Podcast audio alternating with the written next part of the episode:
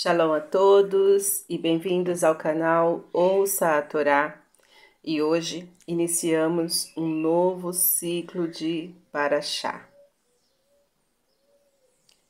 Uma sequência de uma sequência de Parashot com várias aliotes, com muitos ensinamentos. Eu gostaria de deixar para vocês um prefácio maravilhoso de um livro que eu uso para fazer o resumo e comentários da Torá. E esse prefácio ele falou muito ao meu coração e eu quero partilhar com vocês. Diz assim: Há mais de três milênios, o povo judeu recebeu a Torá no Monte Sinai.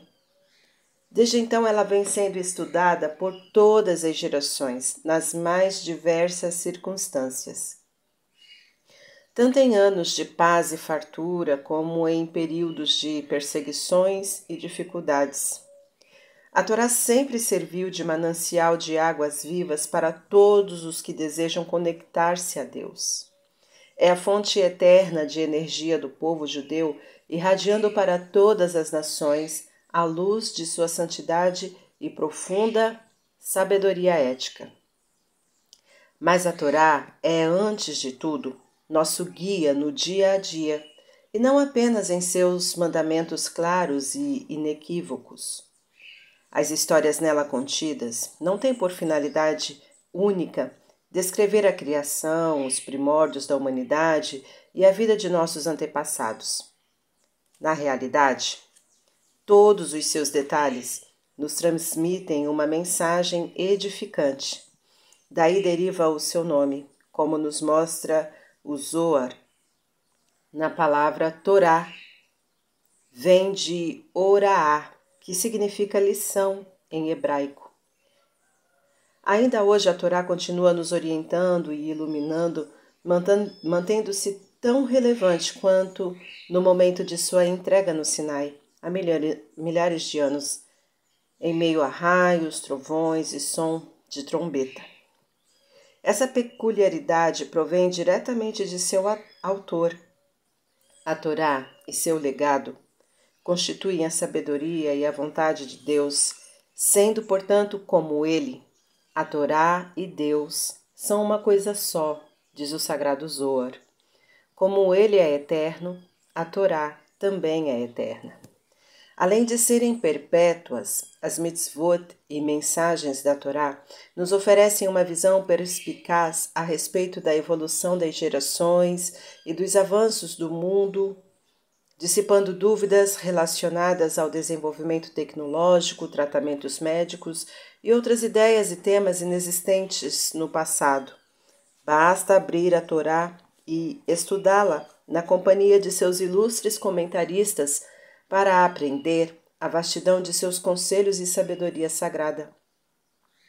Como diz o sábio Ben Bag Bag na Ética dos Pais, 5, 21, vire-a e revire-a, pois tudo está nela. Por ser a planta com base na qual Deus criou o mundo, a Torá está ligada a tudo que aqui existe. Ela não se limita a determinadas áreas ou aspectos, abrange a tudo e a todos. Nossos sábios, no decorrer das gerações, analisaram meticulosamente toda letra e palavra da Torá, delas extraindo um tesouro inestimável de ensinamentos. O profeta Isaías, no capítulo 55, verso 1, afirmou: Todos os que têm sede, ide à água. Assim que seja, assim quem deseja ligar-se a Deus e sua santidade deve voltar-se à Torá, pois Deus está dentro dela. Esse prefácio, muito lindo, muito rico, eu gostaria, eu quis dividir com vocês meus amigos e ouvintes inscritos aqui no canal. E que nesse novo ciclo nós possamos ter ainda mais aprendizado, mais oportunidade para estarmos conectados ao nosso Pai, ao nosso eterno Abacadosh. Shalom a todos, fiquem agora com um resumo da Paraxá Bereshit. A Paraxá Bereshit, Gênesis, que dá início ao ciclo anual de leitura da Torá, descreve a criação do mundo e os primórdios da humanidade. O alicerce de tudo. Bereshit bara Elohim no princípio, Deus criou. A Parashá Bereshit dá início ao ciclo anual de leitura da Torá, relatando a história completa da criação do mundo. A palavra Torá vem de Oraá, que significa lição, ensinamento. Sendo assim, que mensagem nos transmite essa história? Se a Torá é um guia prático que deve orientar-nos na vida cotidiana, não seria mais pertinente começar com leis pragmáticas e reservar outro local para a descrição da origem da existência? Qual é a relevância da, da narração desse evento? O Rashi levanta essa questão em seu primeiro, primeiro comentário sobre a Torá e oferece a seguinte explicação. Deus decidiu iniciar a Torá com a história da criação do mundo para dar um argumento aos judeus caso as nações do mundo lhes dissessem: Vocês são ladrões, porque roubaram a terra dos sete povos. Os judeus então responderiam: A terra inteira pertence a Deus, que por vontade própria a deu a quem ele quis, tomando-a deles e entregando-a a nós. Em suma, o Rashi nos diz que Deus principiou a Torá com o um relato da criação para fortificar-nos no futuro. Porém, se analisarmos bem essa interpretação, ela parece não responder à pergunta: por que o livro das leis de conduta se inicia com a descrição da criação do mundo e não com leis propriamente ditas? Que instrução há em Bereshit bara Elohim? No princípio criou Deus? Na verdade, essas palavras contêm um grande ensinamento. A Torá apresenta aí um conceito fundamental do qual dependem todas as leis que serão mencionadas posteriormente. Sem ele, não seria possível instruir nenhum mandamento. Uma passagem da vida do grande mestre espanhol Rabi Yehudá Halevi nos servirá de ilustração. Perto da casa do Rabi Yehudá morava um não-judeu. Ambos, Leavdil, eram excelentes poetas. O não-judeu defendia a tese de que o mundo se criou sozinho. Os dois vizinhos travavam inúmeros debates sobre o assunto, porém o Rabi Yehudá não conseguia convencê-lo de que Deus criou o mundo a partir do nada, Yesh Me'ain. Um dia, esse poeta não-judeu compôs um poema, mas não pôde terminá-lo com o brilhantismo que lhe era característico. Em busca de inspiração, foi dar uma volta no jardim de sua casa, admirando a natureza. Talvez encontrasse um belo final para a obra. Justamente nesse momento passava por ali o Rabi Yehudá, que avistou pela janela os versos incompletos de imediato, acrescentou algumas linhas, dando um lindo desfecho à poesia. Quando o vizinho voltou de seu passeio inspirador, surpreendeu-se com o feliz desenlace do, do poema, desenlace do poema, mas não sabia quem o tinha concluído. Muito emocionado, dirigiu-se à casa do Rabi Yehudá Halevi para contar-lhe o sucedido. Ao vê-lo nesse estado, o Rabi perguntou-lhe o motivo de tanta comoção Afinal, o fim de sua poesia acontecera por si só. Mas é impossível, respondeu o colega. Um poema não se escreve sozinho. Então Rabi Yehudá exclamou: Uma pequena poesia não pode criar a si mesma, mas o mundo inteiro pode? Imediatamente o vizinho concordou com o Rabi Yehudá, reconhecendo a necessidade de existência de um Criador do mundo.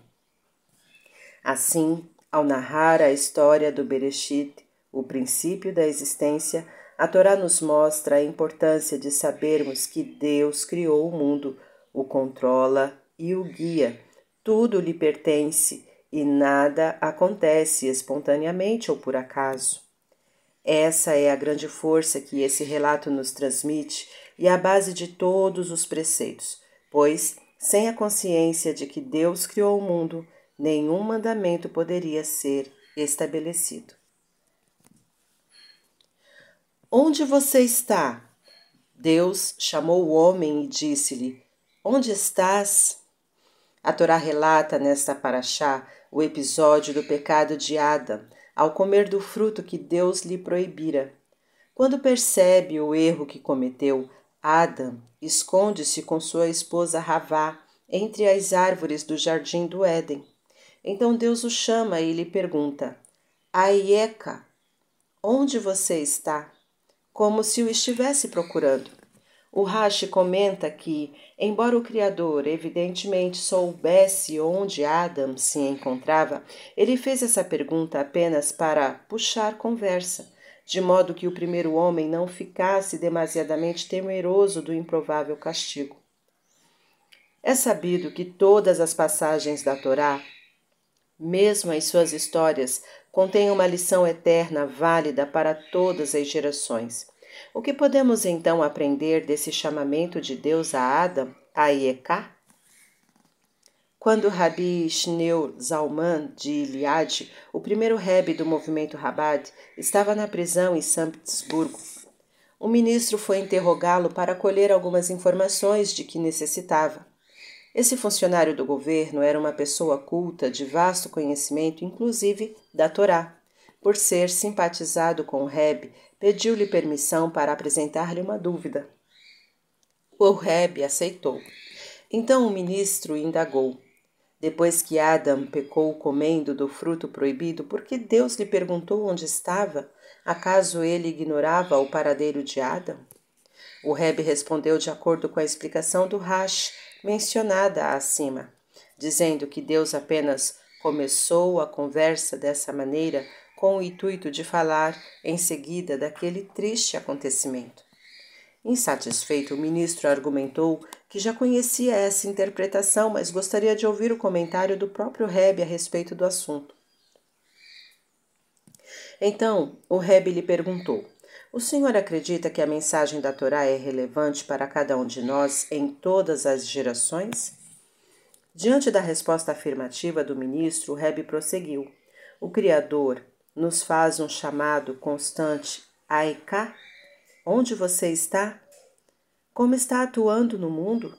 Está cumprindo a sua missão? Pois cada indivíduo recebe dias e anos de vida a fim de que faça o bem para Deus e seus semelhantes. Portanto, olhe ao seu redor, verifique quantos anos já se passaram e o que foi feito deles. Será que foram bem aproveitados? É essa a lição que devemos aprender nesse episódio.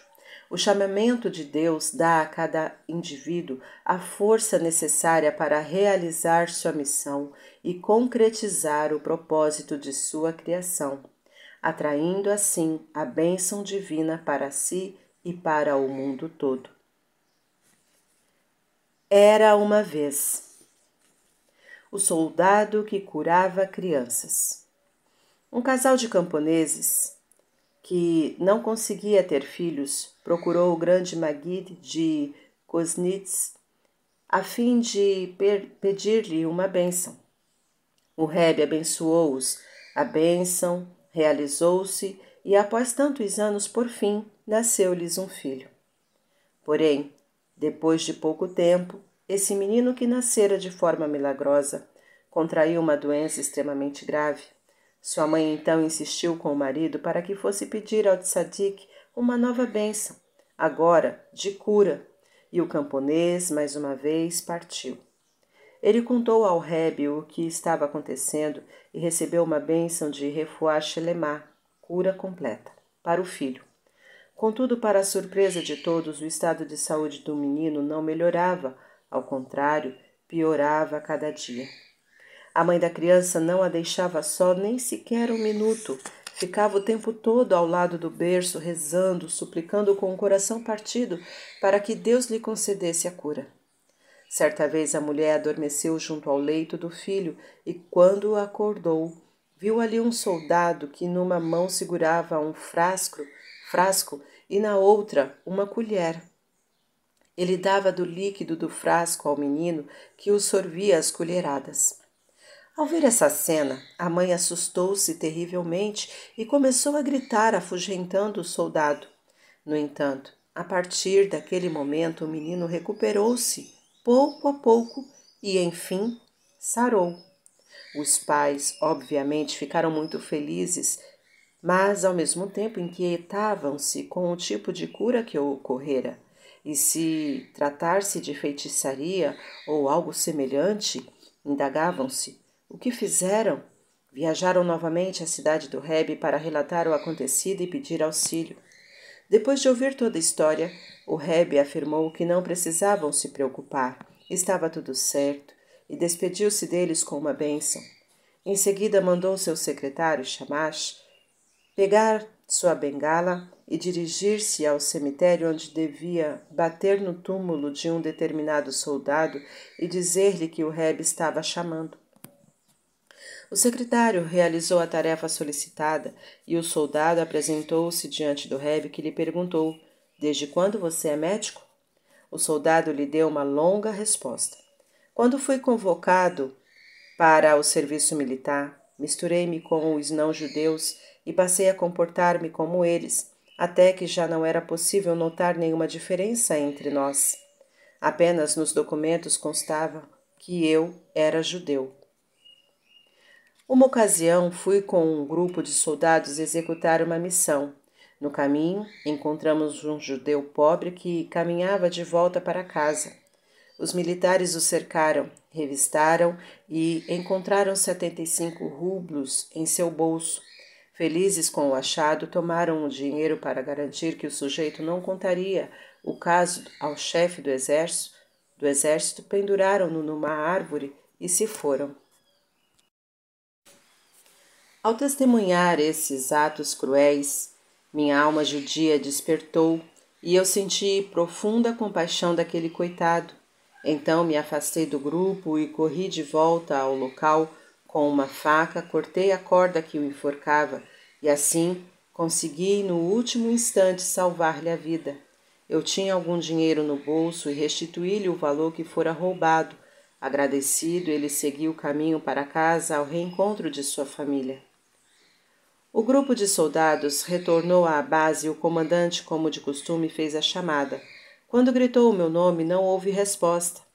Ele indagou onde eu estava e meus companheiros de pelotão disseram que eu estivera o tempo todo com eles, mas no final ficara para trás, provavelmente perdido.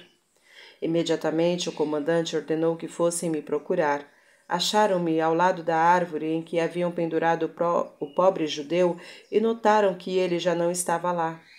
Deduzindo que eu soltara a vítima e lhe salvara a vida, os soldados temeram que eu contasse tudo ao comandante e então decidiram enforcar-me naquela mesma árvore. Quando voltaram, relataram ao chefe do exército que haviam me encontrado morto, pendurado numa árvore. Em seguida, foram me buscar e me enterraram na cidade de Kosnitz. Após o meu falecimento, vi-me perante o Tribunal Celestial, Beit Din Shel Malá, que me informou: não podemos colocá-lo no Gan Eden, paraíso, pois todos os dias de sua vida você só cometeu averot, pecados. Contudo, tampouco podemos enviá-lo ao inferno, porque você salvou a vida de um judeu, e está escrito que todo aquele que salva a vida de um judeu é como se tivesse salvado o mundo inteiro. Acrescentaram que meu ato fora ainda mais nobre porque eu havia sacrificado minha própria vida. Consequentemente, decidiram que eu seria um médico e me deram permissão para curar crianças quando fosse necessário, concluiu o soldado. Essa história foi relatada pelo Reb Yeriel Meir de Gastinim, que comentou: Nós entendemos de ouro, prata, pérolas, etc., mas não temos ideia do valor de uma alma judia.